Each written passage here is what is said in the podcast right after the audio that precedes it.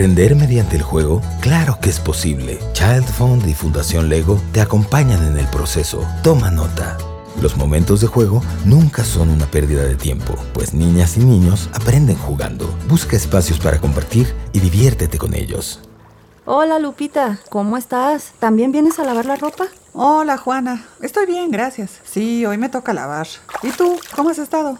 Bien, gracias. Aprovechando el tiempo con los niños, jugando y aprendiendo juntos. Pero, ¿sabes? Me preocupa algo. El otro día me di cuenta que Juanita confunde los colores. Yo también me preocupaba con Dulce, por lo que aprendía, pero su maestra me dijo que todos aprenden diferente y que jugar beneficia su cuerpo y mente. Me recomendó que aprovechara cualquier momento para jugar, durante el baño o a la hora de la comida. ¿Aprender jugando? Ah, nunca lo había pensado. Y está muy bien, porque siempre quieren jugar.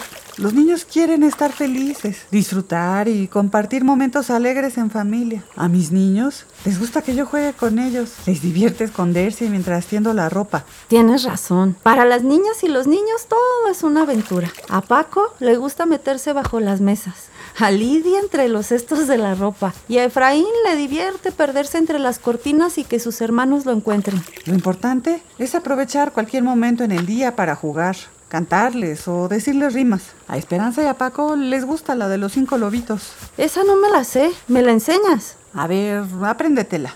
Cinco lobitos tiene la loba, cinco lobitos detrás de una escoba. Cinco que tuvo, cinco criaba y a todos los cinco la leche les daba. Cinco lobitos tiene la loba, juegan y se esconden detrás de su cola.